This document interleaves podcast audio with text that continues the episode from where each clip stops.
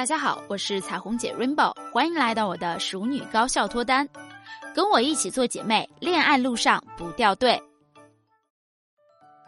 很多姐妹啊，跟男生第一次见面约会的时候，总是不知道该聊些啥，特别怕冷场，怕尴尬。还有些姐妹倒好，不怕没得说，反倒是自己说的太多，聊完之后对这个男生的了解又是知之甚少。今天呢，彩虹姐就给大家带来一波约会聊天干货，给姐妹们准备了一些第一次约会可以聊的话题。一方面可以帮你避免无话可聊的尴尬，另一方面也可以帮你快速了解男生，上至三观匹配度，下至收入资产情况，帮你全方位的读懂他。第一种，如果想要了解对方是一个什么样的人，三观如何，你可以怎么跟他聊呢？例如，你可以问他：“哎，如果可以获得一种超能力的话，你想拥有哪种能力呀？比如说，选项有飞天呀、隐身呀、预知未来、读心术、永生等等，你想选哪个？”这种问题在面聊的时候都可以打他们一个措手不及，对方给你的回答一般都是不经过他们思考最真实的回答。比如说刚刚举的超能力的这个问题，你首先就可以根据对方是否愿意配合你，跟你开一些无伤大雅的脑洞，去看看他是一个比较有想象力的人，还是一个相对实际的人。另外，男生选择的答案其实就可以看出他害怕什么，他最想要的又是什么。比如说，我有一个朋友，他当时选择的就是隐身这个选项。那我这个朋友的性格呢，就属于那种比较低调的，向往有相对独立和自由空间的人。他同时也是一个人群中的观察者。而我另外一个选择飞天能力的朋友呢，就相对来说比较自我，比较喜欢冒险啊，追求新鲜感、刺激感。他同时也享受被人注视、被人夸赞的感觉。类似的问题还有，哎，如果有一个一瞬间的景色。要么是亲眼看见、亲身感受，要么就只能用相机记录下来。你可以在照片里面看，但没有办法真实感受那一瞬间的感觉。你会选择是用相机去记录呢，还是选择自己亲眼去感受呀？一般来说，选择亲眼看的都是相对比较自我、洒脱的人，他们更重视当下自己的感受，忍耐力可能不是那么足，但是他们的行动力相对来说较高。而选择用照片记录，则是相对来说比较念旧、分享型人格的人，他们是会为了长远的目标去暂时忍耐蛰伏的。再来，你还可以问这样的话题：哎，你读三国吗？你最喜欢三国里面的谁呀？假设他没有看过三国，那同样的问题，我们还可以换成《权力的游戏》、漫威等等，只要是描画英雄群像的文艺作品都可以。退一万步来说，就算他什么文艺作品都没看过，咱们也可以这么问：嗯，如果说可以穿越的话，你最想穿到谁身上啊？古今中外都行。问的他只要学过历史、看过新闻，他就无处可逃。不过你要明白，这种问题啊，重点不在于答案，而是为什么他会喜欢这个人，想要选择这个人去经历他的一生。而对方身上的哪些品质是他看中的，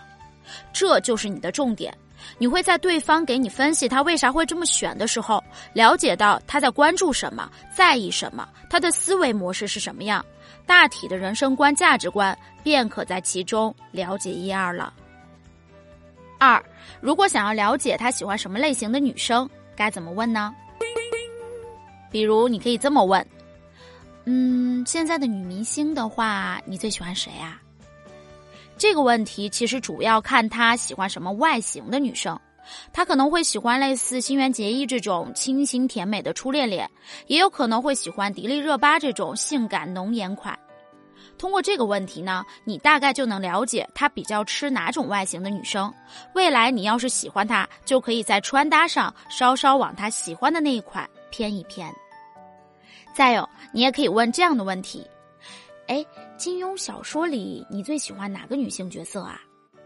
这个问题啊，我真的问过我身边特别多的男生。一般来说，他非常能够准确的预估到这个男生对于另一半的期许是什么样的。比如说，我当时就问到我身边的一个男性朋友，他当时选择的是黄蓉。后来我们在聊起他的择偶观的时候，他就说，其实他特别希望他的另一半是有一颗七窍玲珑心的人，他是希望他的另一半在人情世故上能够比他更加的通达，可以用圆滑聪明的处事方式和超高的情商来弥补他自己的不足。而我另外有个朋友呢，他当时选择的就是《鹿鼎记》里面的双儿。那么就可以看出，他其实期待的另一半是一个传统意义上贤妻良母的女性角色。他希望无论他做什么，他的另一半都可以无条件的支持他、包容他，永远和他两小无猜、青梅竹马。他对另一半的信任感和支持感的需求，相对于其他人来说是非常高的。果不其然，最终他的老婆呢，就是他的一个高中同桌，他们以前的关系就特别特别好，而他们现在过得也是非常幸福。三，想要了解他大概的物质条件，怎么聊？简单，你就可以跟他聊房价、聊交通嘛。那怎么自然的过渡到这些话题呢？如果你们是在同一个城市生活的话，你就可以问他是否打算之后在这个城市定居。如果你们俩不在同一个城市，那就问他未来打算在哪个城市里定居。只要提到定居，就自然而然的可以聊到这个城市的宜居条件。首当其冲的当然就是房子啦，再者就是城市的交通，自然而然的就能带到车子。我随便给姐妹们举个例子啊，比如说你们俩都在北京，你问他未来是否要在北京定居，如果他的回答是说啊，觉得目前呃还在北京留下来也是蛮难的，还没有做这方面的打算，那么一，他肯定在北京是没房子的；二，他可能现在也不敢想自己能在北京买房的事儿。那他现在的现金存款基本上是在五六十万以下的，就是基本小于北京一套呃一居或者是小两居首付的一半的这个范围以内。同时，这也说明他的家庭也不会为他未来的生活提供什么经济支持的。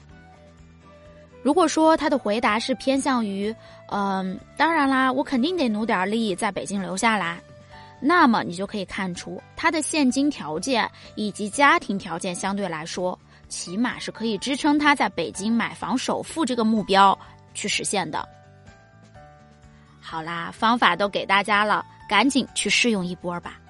如果你听到对方的回答，但是还是分析不出来对方真实想法，那就赶紧添加我的助理分析师乐乐。恋爱成长零零二，就是恋爱成长的小写全拼，再加上数字零零二，让乐乐帮你分析分析对方到底是个什么类型的男生，他这么选择的真实想法又是如何，以及接下来你们到底该怎样进一步去升级你们的关系。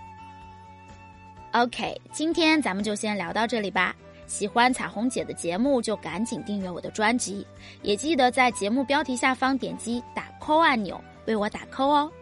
咱们下周二晚八点不见不散。